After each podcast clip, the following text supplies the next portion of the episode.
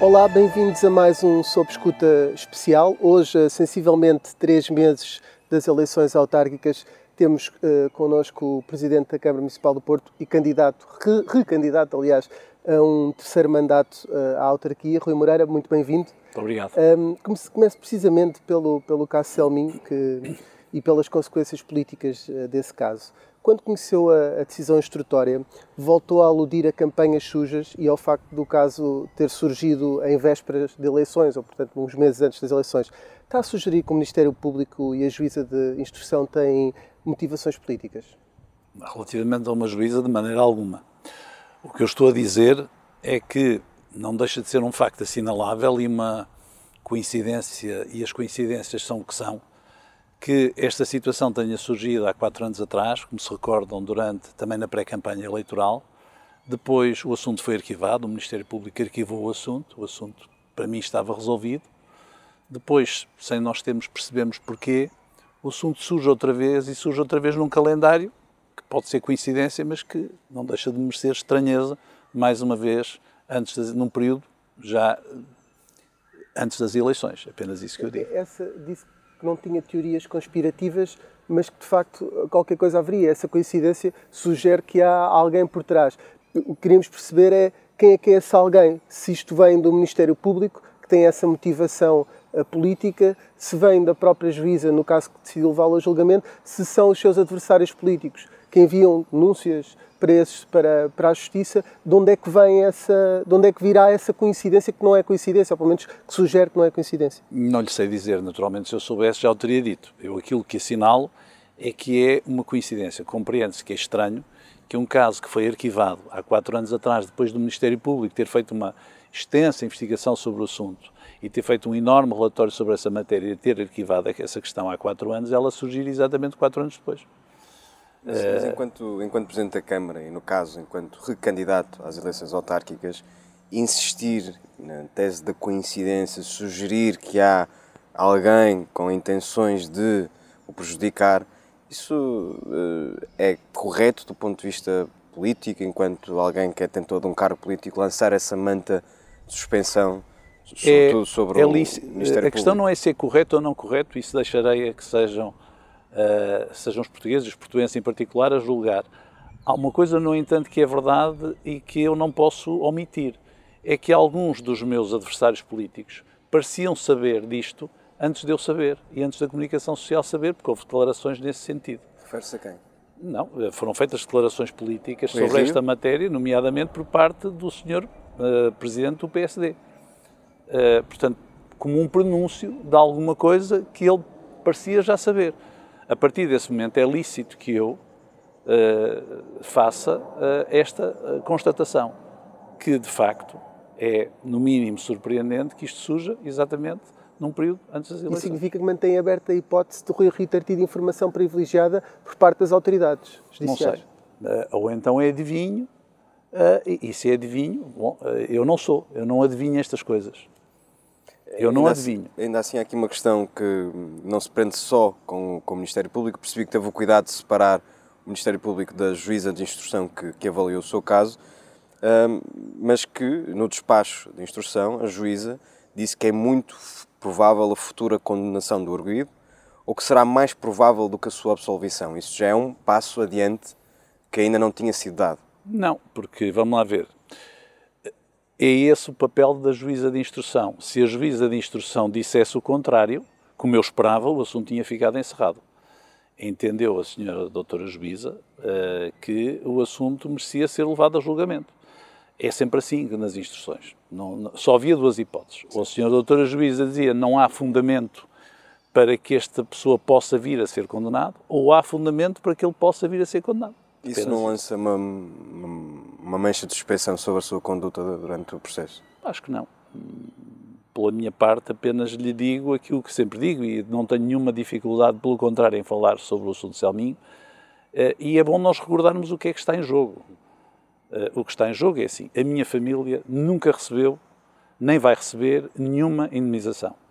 Um terreno que era da minha família, que a minha família tinha comprado, e está demonstrado que eu tinha comprado e tinha pago, a minha família ficou sem esse terreno durante os meus mandatos.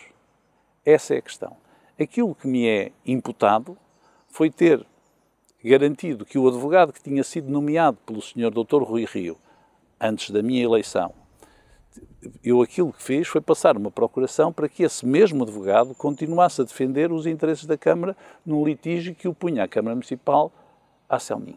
Finalmente, também é de dizer que eu nunca substituí o diretor municipal do urbanismo, continua a ser o mesmo, o diretor municipal do património continua a ser o mesmo, e a senhora vereadora que otorgou esse acordo, como sabem, já era vereadora antes de eu chegar à Câmara Municipal do Porto. Portanto, em função disto, eu estou tranquilo que em tempo conseguirei fazer a demonstração da minha inocência. Deixe-me só fazer uma pergunta até para lhe dar a oportunidade de, de se defender sobre aquela que será a tese central uh, deste caso, ou, ou, que foi um dos factos levantados também pela juíza de instrução, que considerou válida a tese de que no início, o, início de funções, das suas funções enquanto autarca, coincidiu com uma alteração que, o, que a Câmara tinha face aos direitos de, de construção da Selminho. Uh, no fundo, a autarquia, que até aí nunca tinha reconhecido esses direitos, passou a admitir um de dois cenários. Ou o PDM era alterado ou havia, e havia construção, ou um tribunal, tribunal arbitral avaliaria uma eventual indenização. É, no fundo, a tese central do, do caso que, que, o Ministério Público tem contra, contra si. Consegue explicar uh, se houve ou não esta mudança de comportamento face, da, da Câmara face ao entendimento que tinha em relação Eu, em primeiro lugar, gostaria que o advogado, que, repito, foi nomeado pelo Sr. Dr. Rui Rio, que seguiu sempre este caso, que pediu uma procuração para continuar a seguir este caso, possa um dia vir a depor, como eu queria que ele tivesse deposto quando foi requerida a abertura da instrução. Eu, na abertura da instrução, esse, eu, a única testemunha que eu tentei arrolar foi esse advogado. Que não foi o Ele, não foi o advogado, não tinha podido ser ouvido na fase uh, uh, do inquérito, mas na fase da instrução não havia razão nenhuma para que ele não pudesse ser ouvido, para ele esclarecer porque é que ele entendeu que a forma de defender os interesses da Câmara eram aqueles que ele sempre seguiu. Está a dizer que é um entendimento técnico e não político esta mudança certeza, de atitude da autarquia? Com certeza. Como é sempre, repare, numa Câmara Municipal, não é, não é um presidente, nem é um vereador quem acompanha estes casos, estes litígios em tribunal. Em primeiro lugar, porque nós não temos competência para essa matéria e depois porque são os serviços que organizam, que nomeiam advogados, neste caso um advogado externo, de um grande escritório de advogados do Porto, e que seguem o assunto do princípio até ao fim. É, portanto, eu não alterei o advogado e, portanto, estou convencido que o advogado aquilo que fez foi defender os interesses da Câmara com base numa procuração que eu lhe passei para que ele pudesse continuar a defender os interesses da Câmara. Aquilo que o Ministério Público, na primeira fase, há quatro anos atrás, disse foi que eu fui pouco avisado em passar essa procuração. Eu já expliquei porquê. Eh, eu tinha chegado à Câmara há pouco tempo e quando veio dos serviços, a procuração vem dos serviços, aparece na minha secretária, secretária física, não é? Para eu assinar. Eu fui ter com o meu chefe de gabinete, que era o professor Azeredo Lopes, um ilustre jurista, eu não sou jurista, e perguntei se podia assinar aquilo. E ele disse: não, pode e deve, para que a Câmara possa estar municiada para se defender. Foi esta a minha intervenção. Não tive mais intervenção nenhuma nesta matéria. Há pouco dizia que uh, a sua família perdeu a imunização e o terreno. Neste momento não pende nenhuma imunização, nem pedido de imunização sobre a autarquia? Não. Mesmo no final de 2020, o Bloco de Esquerda disse que havia um milhão... Isso é totalmente, é totalmente falso. A minha família não pode, não, não pode, nem quis, nem fez, não fez nenhum pedido de imunização à autarquia. Parecia-lhe justo um pedido de indenização, de indenização de alguns milhões depois de um terreno que tinha sido comprado uh, por uh, sensivelmente 35 mil contos, que devem ser 175 mil euros. Uh, 175 mil euros. Parecia-lhe justo esse, esse pedido? Eu, para já, não sei se o valor é esse, suspeito que o valor não seja esse. Também é preciso pensar quando é que foi comprado. Eu não sei, acho que foi é um... mais, mas não, não sei porque Sim. eu não tive metido no assunto. O que lhe posso dizer é assim, por aquilo que eu sei, foi comprado há mais de 20 anos. As coisas em 20 anos mudaram. Uh, não sei, não faço ideia qual era o montante. Aliás, o montante de indemnização nunca foi requerido, a não ser em tribunal. Portanto, eu isso não, não lhe posso dizer, não, não sei. Acho que é normal que se o senhor comprar um terreno que tem capacidade de edificação, comprou tendo ido às finanças e, e, e à conservatória verificar se o terreno estava em condições. Se de repente lhe dizem que não pode construir, que tente por todos os meios construir ou ser indemnizado. Portanto, nunca achou, eh, só por curiosidade, porque de facto há muita gente que faz estas questões, eh, nunca achou uh, nebuloso e, e, e, meio estranho todo esse processo da forma como é publicitado no, no jornal 1 de Janeiro, o casal ter ido registar a Montalegre o terreno por uso campe, não, campeão. Eu não fazia, não fazia, nem fazia a mínima ideia nem não, faço a vendo a posteriori, ideia. avaliando, acha estranho o processo ou, ou parece um processo não, normal nestes não, casos? Parece-me um processo absolutamente normal nestes casos. Vamos lá ver. Se eu for comprar um terreno hoje, o que é que eu faço? Eu vou à conservatória do registro predial e vou às finanças, saber se sobre aquele terreno pesam ónus ou encargos. A partir do momento que a conservatória me diz que o vendedor é o senhor que me vai vender a mim e nas finanças demonstra que não há, que está tudo em ordem e que o terreno é seu, eu sinto norma, é normal que eu compre o terreno. Eu aí estava a ir um pouco mais atrás, até ao facto de, do registro do, do próprio casal que vende a Selminho ter ido registrar a Montalegre. Isso não lhe causa estranheza? Pelos vistos, causou estranheza uh, tardia porque à Câmara Municipal do Porto esta situação também nunca tinha surgido. Eu não fazia ideia, ou seja, eu não fazia a mais vaga ideia como é que a minha família tinha comprado o terreno, é uma sociedade de família que eu nunca geri, nunca fui administrador, uh, nunca foi o meu negócio e, portanto... Eu não estava a responsabilizá-lo, estava-lhe só a perguntar se lhe parecia estranho esse movimento, essa movimentação. Mas provavelmente, provavelmente, quando aparece o, o terreno no, no jornal, vamos ver, acho que uma pessoa normal, quando vai comprar um terreno, não vai querer saber se ele lá atrás, de quem foi, não sei, o que ele quer saber é assim, a pessoa que me está a vender é o dono do terreno e era. O terreno nas está na conservatória, tem a dimensão que lá está, tem. Há ónus ou encargos nas finanças? Não há. Normalmente as pessoas compram assim. Eu já comprei uma casa e, e comprei assim. Portanto, não fui agora verificar se lá atrás tinha havido um uso capião. Normalmente não verifica isso. Isso é uma competência da conservatória, como sabe. É? Deixe-me fazer uma última pergunta sobre este caso, até para avançarmos na nossa entrevista. Uh, se for condenado na primeira instância, vai renunciar ao mandato? Eu não vou ser condenado na primeira instância. É um cenário que se tem de colocar, naturalmente. Não vou ser condenado na primeira instância. Portanto, eu tenho absoluta confiança que agora vou poder, perante o Tribunal, requerer e apresentar as testemunhas necessárias que não foram ouvidas, e eu lamento que não tenham sido ouvidas na instrução. A senhora juíza não, não as quis ouvir, entendeu que não era necessário ouvi-las ou que não as podia ouvir. Agora elas podem ser, porque eu já fui consultar o processo e essa testemunha em particular pode ser ouvida e espero que essa testemunha uh, confirme que eu não tive nenhuma interferência neste caso. Eu avançava agora aqui para, para outra, uma outra questão que não envolve diretamente assim, mas membros do movimento ou da sua candidatura. Um, esta semana uh, foi enviado para a Assembleia da República para vários partidos que não fizeram disso alarido público, mas que temos informação que foi enviada uma série de ligações imobiliárias que podem ou não ter fundamento. Uh, nós só, só acabamos por reter aquelas que pelo menos os. Mas não são minhas, não são os, os dados. Sim. Não tem nada a ver comigo. Uh, os dados eram. Não sei se conhece esse documento que diz Porto o nosso investimento, que é uma, uma denúncia que, uma, ouça, que não, não, não, me vão pedir com certeza não, não, para me pronunciar claro sobre campanhas negras, ainda por cima relativamente a uma pessoa, eh, porque em toda a gente, e não são apenas os portugueses, nem as pessoas do meu movimento, têm consideração como o professor Valente Oliveira. Portanto, eu peço desculpa, eu sobre essa matéria não me Com certeza. Vou, vou, só dizer que, os factos que, que estão lá, alguns que estão lá, que que nós verificámos que eram verdadeiros. O, o Dr. Miguel Pereira Leite é Presidente da Assembleia Municipal e faz parte da Comissão de Acompanhamento do, do PDM, eh, mas é também Presidente da Atlantic, que é uma empresa de gestão de, de fundos imobiliários. Não vê aqui uma incompatibilidade entre a função que exerce na vida profissional com a função que exerce politicamente? Acho que não. Aparentemente não vejo onde é que há, num Presidente da Assembleia Municipal, Vamos lá ver, então nós teríamos que ter, eh, teríamos que quase criar um, um, um, um mosteiro onde as pessoas uh, estivessem reservadas para um dia serem chamadas para um cargo como Presidente da Assembleia Municipal, que, como sabe, não decide nada em termos executivos. Em primeiro lugar. Depois, já agora, coisas que lá vêm, já que fala no Dr. Miguel Pereira Leite, diz que ele poderia ter sido convidado para o Conselho da EDP por causa disso. Duas coisas. Em primeiro lugar, essa, essa, vamos lá ver. É que quem, conseguiu, quem conseguiu poupar à Câmara Municipal do Porto 12 milhões de euros fui eu, através da negociação que tive com a EDP quando cá cheguei num perdão de dívida de, de Exatamente, 12, um perdão de, dívida. de euros. Eu, eu consegui negociar um perdão de dívida quando anteriormente o município do Porto estava condenado a pagar à EDP 12 milhões de euros. Se, se por causa disso a EDP foi contratar o Dr. Miguel Pereira Leite, acho que estamos conversados. E seis anos depois não tem qualquer cabimento e por isso é que não lhe perguntei sobre isso. Eh, mas há aqui uma outra questão ainda sobre isso, que é o, o, o Shopping Brasília um, vai ser reabilitado numa renovação que vai custar 500 mil euros. Isto é tudo em investimento privado ou há investimento público nesta reabilitação? Absolutamente privado. O Shopping Brasília nunca houve investimento público nem sei se essa reabilitação está licenciada. Espero que esteja. O Shopping Brasil é, para muitos de nós, o shopping mitológico do Porto.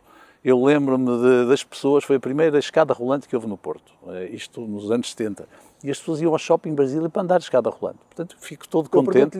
Tem lá um cinema que eu espero que seja reabilitado, mas olha, eu não sabia que ia ser reabilitado. É porque, porque esse licenciamento que passa necessariamente pela autarquia dessa reabilitação, um, mais uma vez o Presidente da, da Assembleia Municipal um, do Porto eh, e também é fundador de, do movimento que lidera a Câmara, um, presida essa mesma empresa Atlântico, por acaso tem dois lotes uh, de algum valor no Shopping Brasília. Tem duas pequenas lojas, não faço ideia, não, ouça, não, não, não sei, e se tiver não vejo nenhum impedimento. Não Nenhuma vejo... compatibilidade, mesmo que essa reabilitação passe Ouça, para a Assembleia Municipal? Não vejo nenhum impedimento. Quase todos os vereadores da oposição também têm casas na cidade do Porto, por esse prisma. Quando nós agora fôssemos reabilitar uma rua, esse, esse vereador tinha que se sentir impedido e pedir ao Presidente da Câmara para não reabilitar a rua. Portanto, essas coisas... Eh, Bem, no fundo não era a rua, era a casa dele. Tinha que ser uma coisa mais específica. Sim, exatamente. Não propriamente a rua, exatamente. porque é ele é mesmo dono... Mas quantos lotes há no Brasil?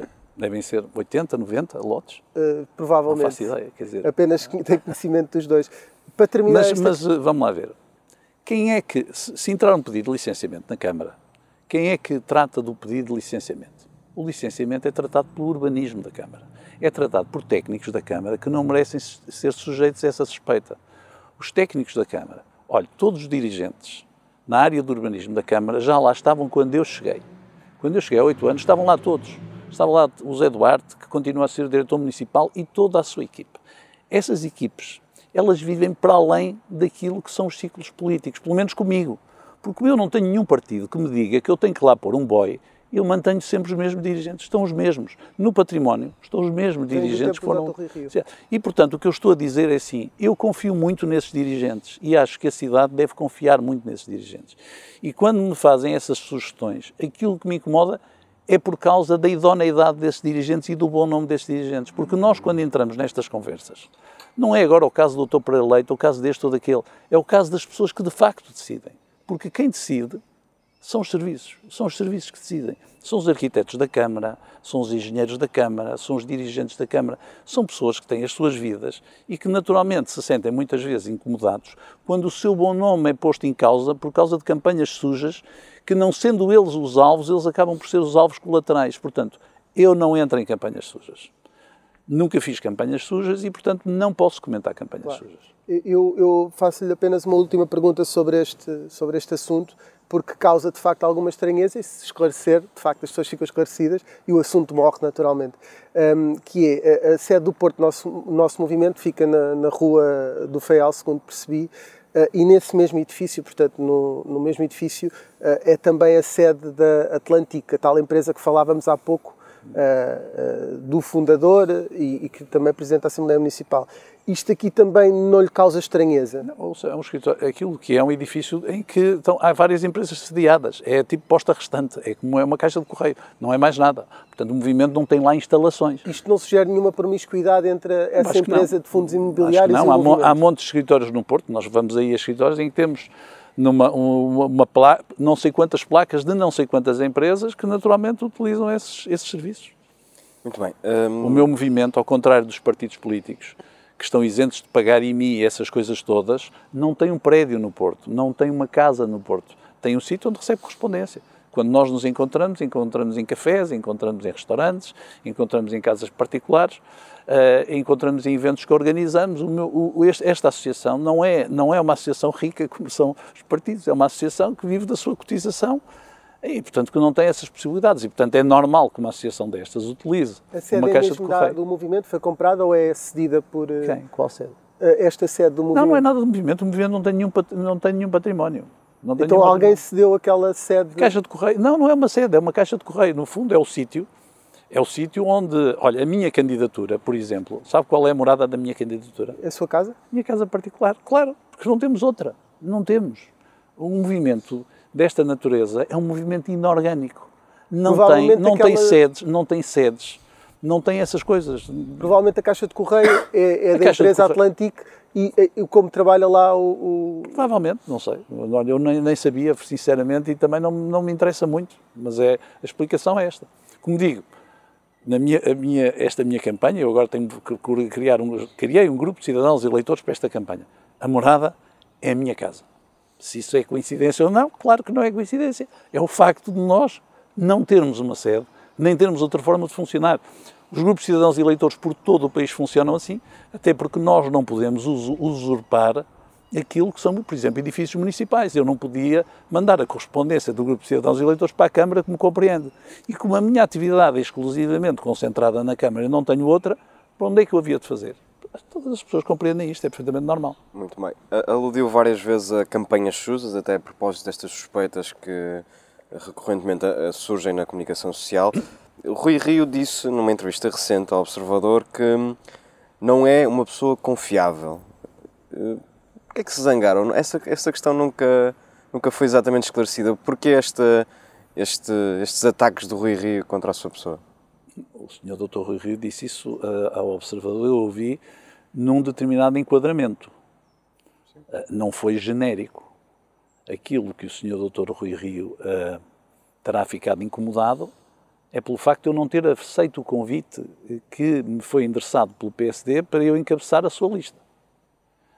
Uh, e depois alguém do PSD pôs isso, uh, uh, comunicou isso, passou isso à comunicação social. Basta ler, aliás, o Expresso, peço desculpa no Observador fazer publicidade ao Expresso, mal, para dizer que é uma, foi uma fonte do PSD. O Sr. Dr. Rui Rio ficou incomodado e, não querendo uh, bizimar essa fonte do PSD, disse que tinha sido eu a pôr essa notícia cá fora, que objetivamente não fui, os senhores sabem que não fui, porque isso foi comunicado. A comunicação social disse, fonte do PSD, disse que o Sr. Dr. Rui Moreira recusou o convite. Pronto, de é facto, isso. era esse o contexto, mas Rui Rio, nessa entrevista também disse, fez várias sugestões de que teria interesses imobiliários na, na cidade do Porto e que, por, portanto, nunca mas, apoiaria um candidato como Rui Mas o Miguel, então, está-me a dar razão quando eu digo que ele sabe coisas que mais ninguém sabe, porque, olha, eu interesse imobiliário não tenho nenhum interesse imobiliário na cidade do Porto.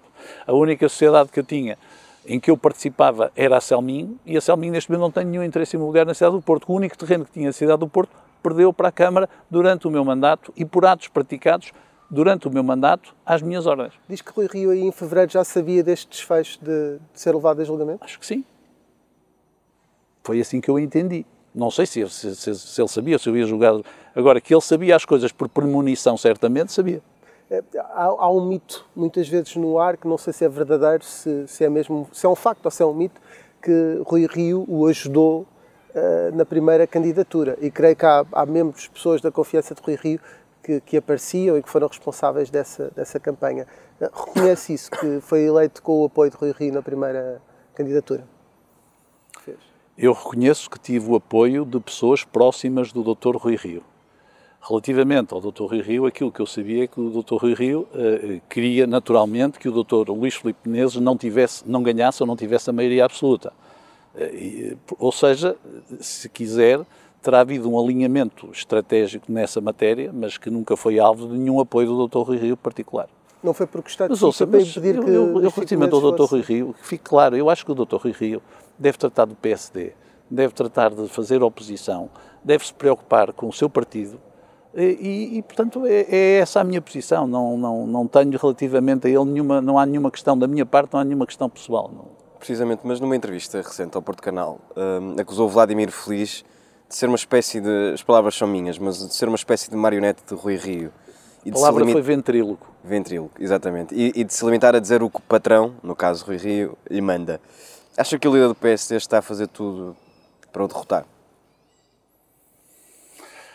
Vamos lá ver. Tudo não sei, eh, mas é, é legítimo que o líder do PSD uh, eh, queira que o seu candidato à Câmara Municipal do Porto, me ganha as eleições. Isso é, perfeita, isso é perfeitamente legítimo. Não, não vejo nada de mal. Todos os candidatos à Câmara do Porto querem vencer as eleições. Todos os candidatos, e, e naturalmente o, o Dr. António Costa, o Dr. António Costa com certeza que quer que o PS ganhe as eleições no Porto e deve fazer tudo o possível para o PS ganhar as eleições. Não, essa questão não me preocupa. Isso... Eu também farei todos os possíveis para ganhar as eleições. Mas no fundo estava a fazer um juízo de valor sobre, sobre Vladimir Feliz, dizendo que uh, não era mais do que a voz do dono. Não, eu aquilo que digo é assim, ao fim de não sei quantas semanas ou meses de ele ter apresentado a sua candidatura, aquilo que tem concentrado a atenção do, do, do engenheiro Vladimir Feliz é ataques pessoais e muitas vezes soeses dirigidos a mim. Não, e, e isso surpreende-me porquê? Porque eu conheço o doutor, o engenheiro Vladimir Feliz. Uh, foi uma das pessoas lá atrás, exatamente as tais que me apoiou uh, quando eu me candidatei há oito anos atrás. Tenho por ele estima e consideração. Uh, e surpreende-me que ele se preste a este, a este papel. Paulo Rangel, e isso é público, foi convidado a avançar e acabou por rejeitar o convite. Acha que daria mais luta, Paulo Rangel? Que diria quê? Daria mais luta não, todos dão luta, todos dão luta. Eu só posso pensar em quem vem à luta, não posso agora imaginar.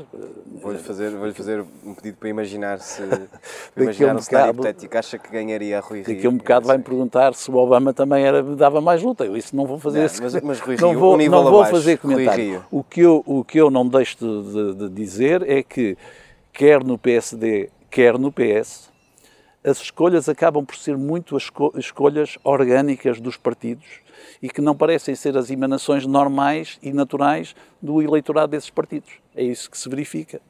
Portanto, não são primeiras escolhas. Isso, isso é verdade. Agora, se um é melhor do que o outro, não sei. Por falar em, em primeiras e segundas escolhas, uh, se ganhassem maioria absoluta, está disposto a reeditar uma coligação com o PS, no caso com Tiago Barbosa Ribeiro? Nossa, uh, eu acho que já demonstrei que num primeiro mandato uh, tinha, não tinha a maioria nem no Executivo, nem na Assembleia Municipal. E tratei de garantir uh, a governabilidade da Câmara. Neste, neste mandato que está em curso, eu tenho a maioria no Executivo e não tenho na Assembleia Municipal. E mesmo assim tenho conseguido governar a Câmara. Aquilo que as urnas ditarem é, é, é, é de facto é a decisão do povo. Se o povo não me der a maioria, eu terei que encontrar formas de garantir a governabilidade na cidade. Diga? Não tem favoritos entre os quais gostaria de negociar? Bem, há um que não vai ser, que é o engenheiro Vladimir Feliz, porque já o disse. Pode ser que mude de opinião, mas o engenheiro Vladimir Feliz, salvo erro, foi numa entrevista, não sei se foi uh, ao Observador, mas eu li numa entrevista que ele não quer. Portanto, Tiago mas poderá haver. Ribeiro, se quiser, não. Não sei, vamos lá ver. Eu espero ter a maioria absoluta, mas não, não consigo, neste momento, configurar uma situação de dessa forma, que, uh, Tiago Barbosa Ribeiro ainda não disse nada que impedisse esse acordo pós-eleitoral. Não, mas não disse ele nem disseram outros. Uh, olha, nós conseguimos aprovar o orçamento, salvo erro, em 2018, uh, uh, com a abstenção da CDU, quando o PS e o PSD ambos votaram contra. Portanto, na governação da Câmara, em primeiro lugar, não é obrigatório ter maioria absoluta. Não, não, não é obrigatório não tendo a maioria absoluta, não é obrigatório formar coligação para se governar. As câmaras podem se governar. Olha, nós temos um governo da República que governa em minoria. Mas a questão aqui, e tem, tem uma razão de ser esta, esta, esta pergunta, é que uma das críticas que o Rui Rio lhe faz é de que tem compromissos pouco transparentes com António Costa. Uh, é verdade?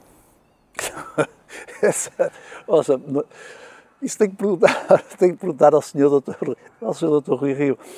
Eu acho um pouco estranho. Bom, ele está bem informado. Em Hã? fevereiro disse que sugeriu que ia haver aí alguma coisa. Sim, Houve mas, mas, pou, mas pouco, antes, mas pouco antes tinha mandado, não sei se era com vontade ou não, tinha mandado as, as, as pessoas importantes do partido convidarem.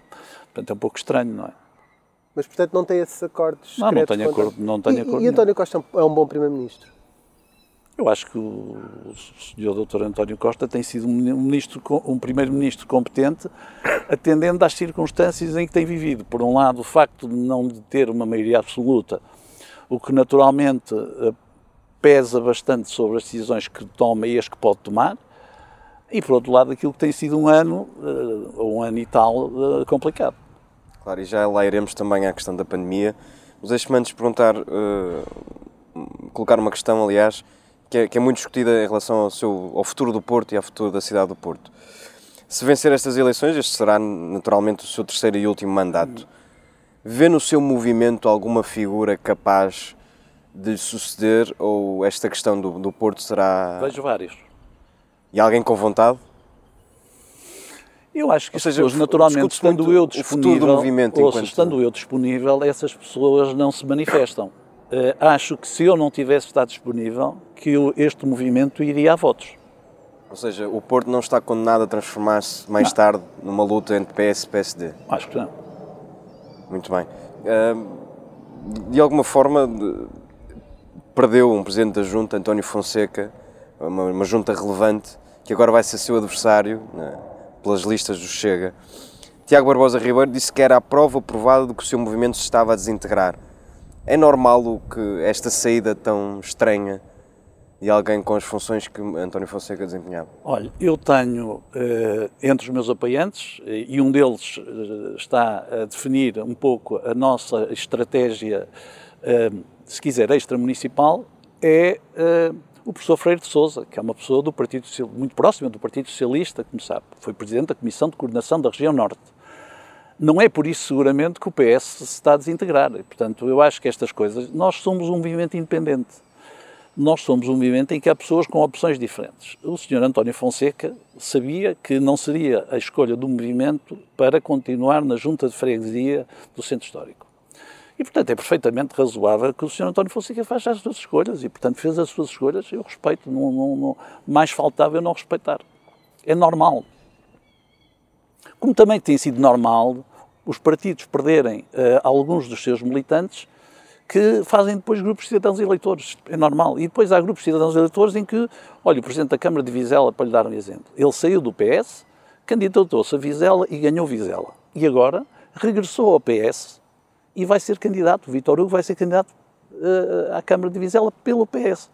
Isto não tem nada a ver com desagregação, tem a ver com os momentos em que cada pessoa faz as suas escolhas. E, e há pouco, eh, recuando só um pouquinho atrás, quando se imaginarmos Isaltino Moraes sair do movimento de Isaltino, esse calhar não é um bom exemplo, porque ele até continuou com, com Isaltino na cadeia. Mas eh, se formos, por exemplo, eh, um, ao, partido que Santana Lopes fundou, a Aliança, saiu, começou a, a cair. Quando sair de, de, Presidente da Câmara, o movimento não fica moribundo, não é normal esse processo, perdendo a figura de referência. Eu, Eu o movimento até tem um R no símbolo, portanto, é inspirado. Tinha, não tinha, tem um R. Tinha, mas, mas eu, acho, eu acho que não. Acho que, acho que vão surgir outras pessoas e... Imagino que não queira revelar nesta entrevista quem. Hã? Não queira revelar quem. Mas quando olharem para a, para a minha lista de averiação e para olharem para a minha lista à Assembleia Municipal e olharem para os primeiros nomes, constatarão que há lá pessoas com grande mérito e reconhecimento na cidade que facilmente poderiam desempenhar essa tarefa. E, e pode dar garantias. E, teriam, diga? e pode dar garantias de que vai cumprir o mandato até ao fim. Ou seja, nunca, nunca ninguém pode. Uh, há desde logo uma questão. Certo. Nós... Na minha cabeça, posso reformar, na minha cabeça estava uma solução que, como a que António Costa encontrou em Lisboa. Deixou o Fernando Dino enquanto número 2. Há uma coisa que eu lhe posso garantir. Não vou ser candidato a primeiro-ministro, portanto... Mas pode ser a meio mandato e deixar o, resto, o número 2 O resto, a... naturalmente, que isto depende de muitas coisas. Depende da saúde, depende de um conjunto de circunstâncias. Se me perguntam se eu quero cumprir o um mandato, quero ganhar as eleições e depois quero cumprir o um mandato até ao fim. Com certeza, qualquer pessoa que entra nisto quer. Eu não tenho nenhumas outras aspirações políticas. Não farei mais nada na política que não seja ser Presidente da Câmara do Porto, que era aquilo que eu imaginava que um dia poderia ser. Uh, aliás, o, o, engenheiro Orlando Gaspar, pessoa grada do Partido Socialista há muitos anos atrás, dizia-me sempre: Você um dia, eu acho que você o que quer é ser Presidente. Eu ainda não sabia que queria ser Presidente da Câmara e ele já sabia. Portanto, e lá está, as pessoas às vezes adivinham.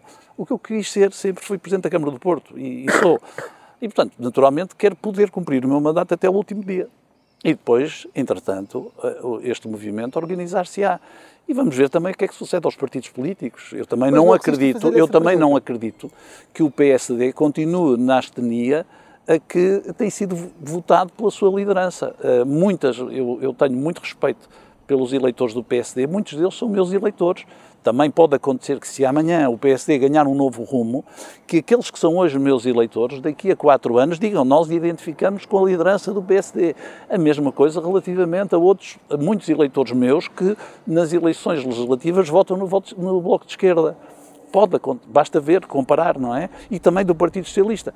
Se essas lideranças partidárias, dentro daquilo que é a sua atuação dentro da cidade do Porto, gerarem outras alternativas, é evidente que de alguma maneira poderão esvaziar o partido, o, o meu movimento, porque no meu movimento há pessoas que vêm da esquerda à direita. O que pergunto é se nessa negociação que falávamos há pouco do PSD, com o PSD, que chegou a haver conversas, se havia essa conversa do posicionamento para, para, para de, quando a terminar o terceiro mandato, se for Não, ou seja, nunca a conversa foi uma conversa muito curta. A conversa foi, foi uma conversa muito curta.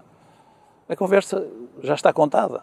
A conversa foi: eu fui convidado para jantar, uh, não fui eu convidei, em Ovar não tenho casa, uh, e fui acompanhado pelo presidente do meu movimento.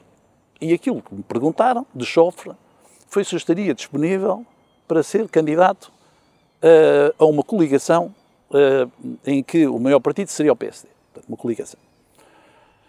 E eu disse que não.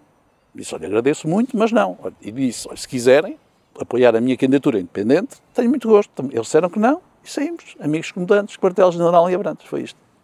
Muito bem. Em 2017 disse em entrevista ao Observador, uh, e cito, não será necessário fazer um terceiro mandato, espero concluir aquilo que pretendo fazer no Porto no segundo mandato, se os portuenses confiarem em mim.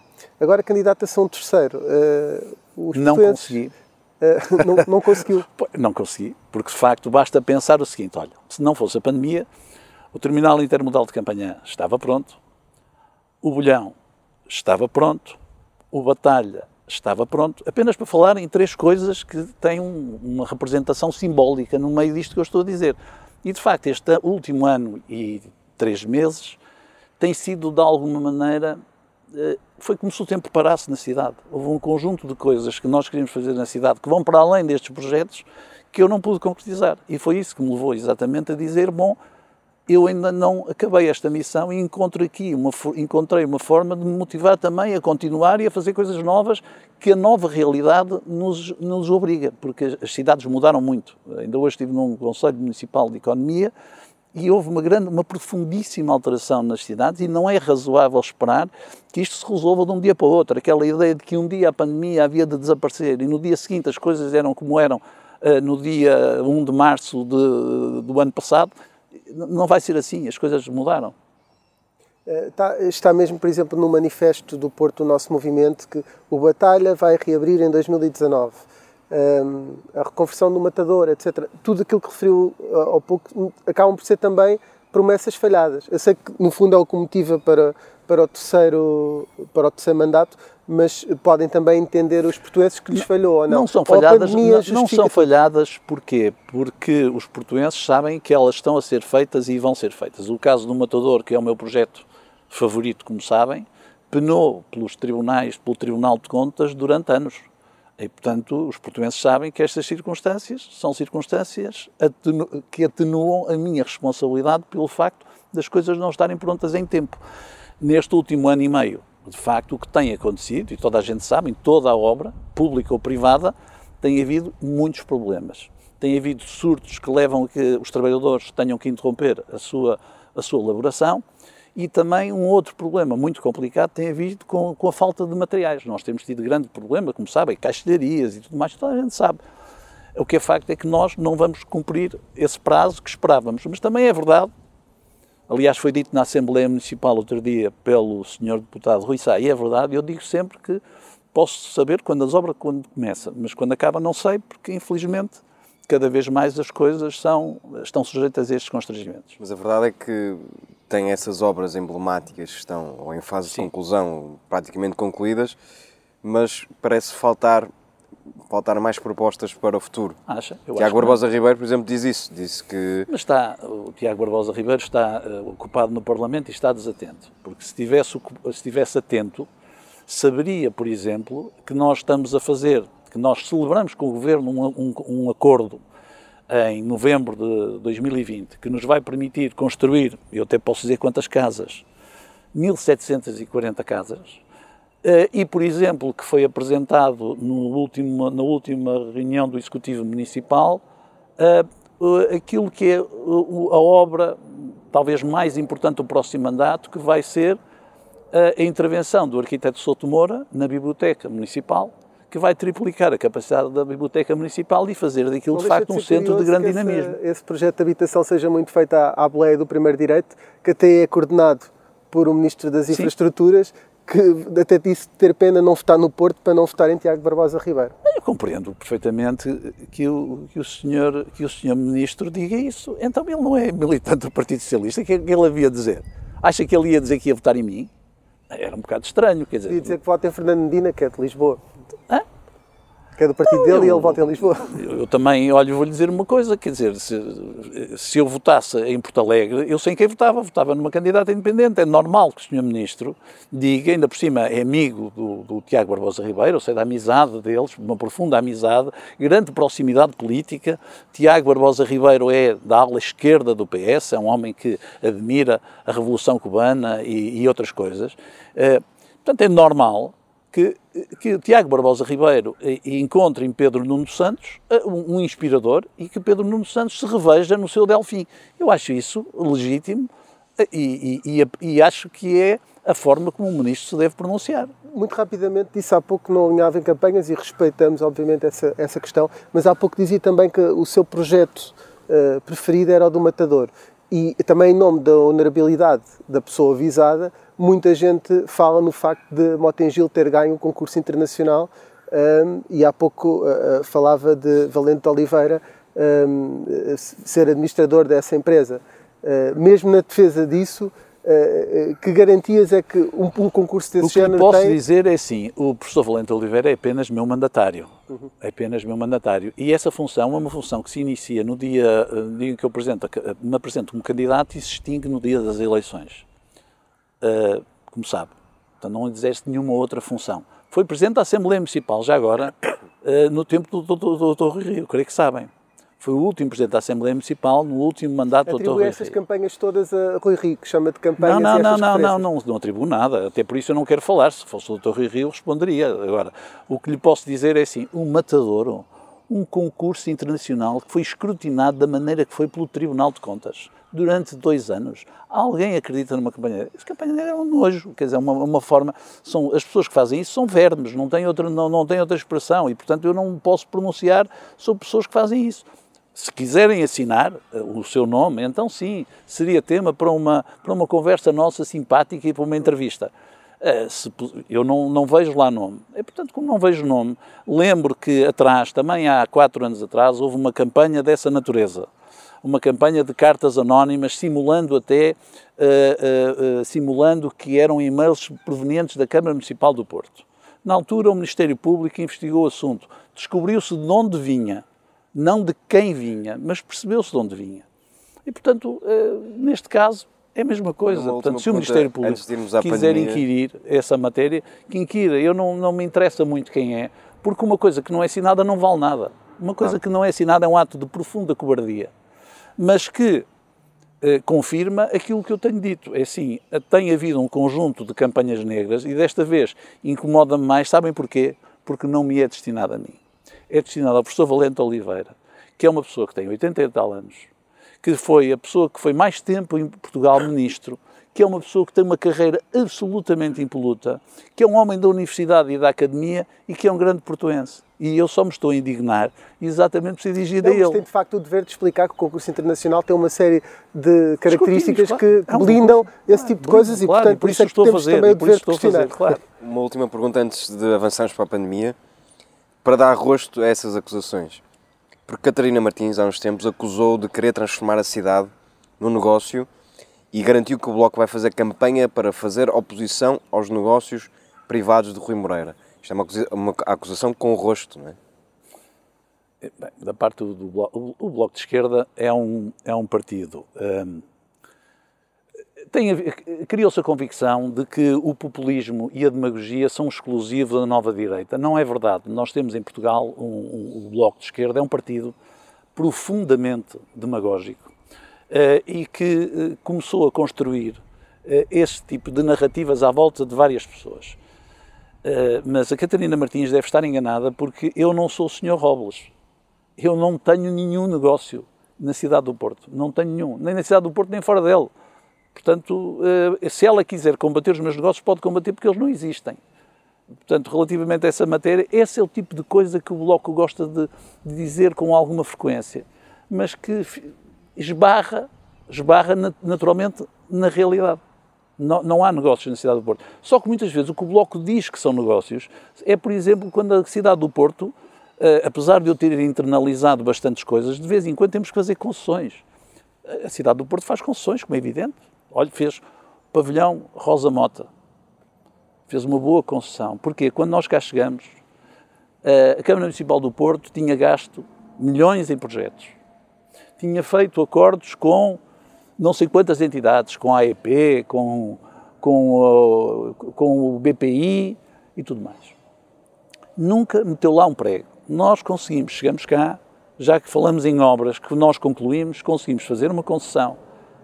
O, o, foi construído o novo, foi reconstruído o pavilhão Rosa Mota nas condições que conhecem, porque a recente Cimeira Europeia decorreu lá.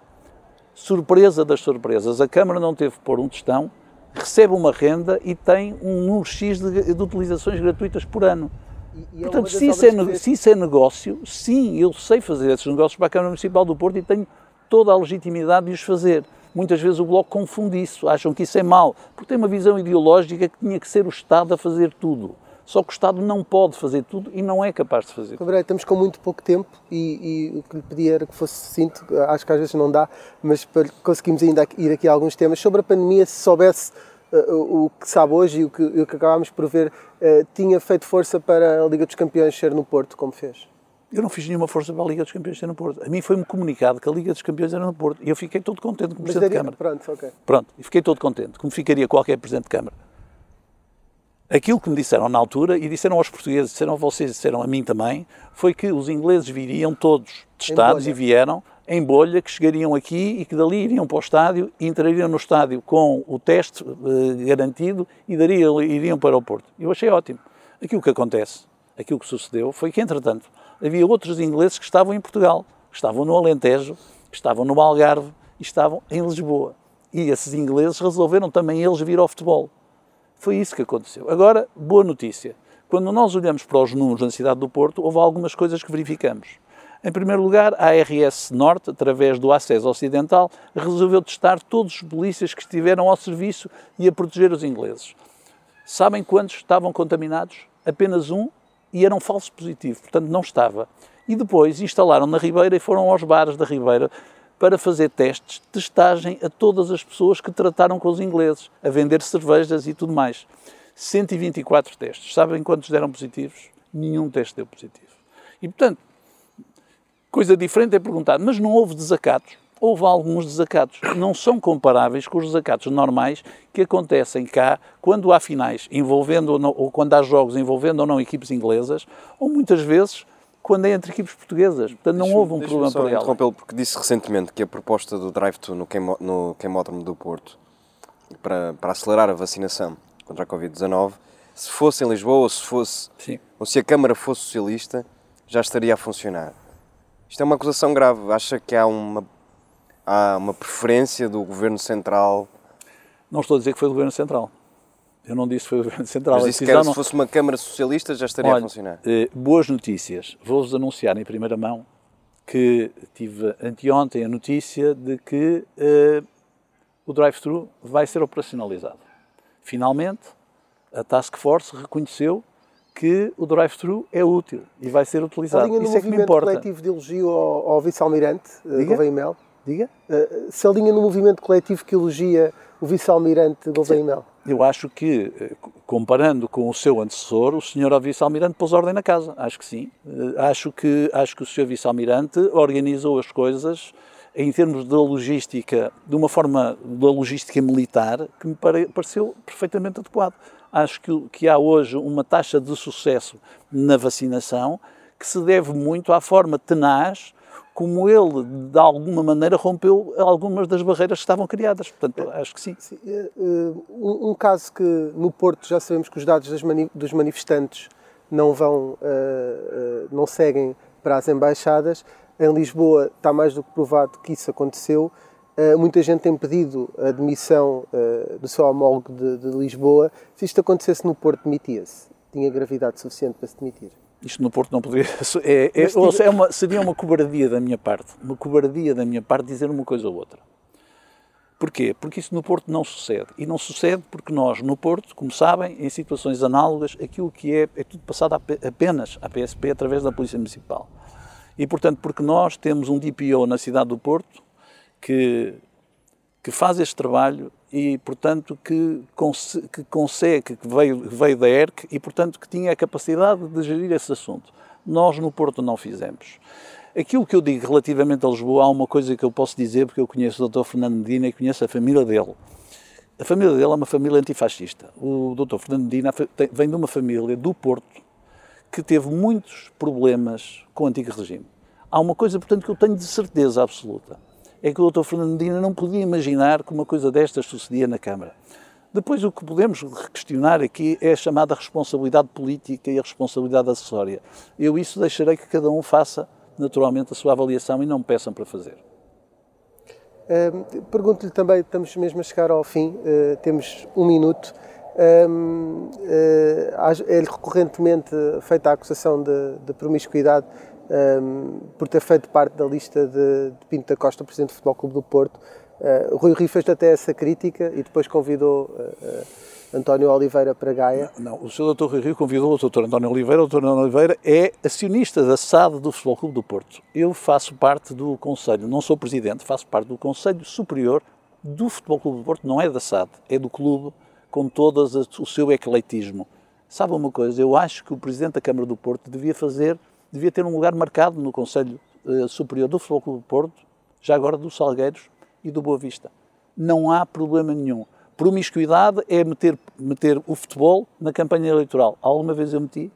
Alguma vez me viram a fazer isso? Nunca viram. Portanto, até o acusavam do Porto ganhar menos desde que tinha chegado à autarquia. Não, é... até, até, até, no, até no, no, polígrafo chegaram a perguntar se a Câmara do Porto pagava salários aos jogadores do Porto, imagino. Temos que terminar, faço uma última pergunta mesmo muito breve, que é, a sua cadeira de sonho é mesmo Presidente da Câmara do Porto ou é se vir a ser um dia presidente do Futebol Clube Não, a minha cadeira de sonho é aquela que eu hoje ocupo. E a minha cadeira de sonho hoje é estar aqui a falar convosco. Muito obrigado, Muito obrigado Moreira, um por ter estado connosco no Sob Escuta Especial.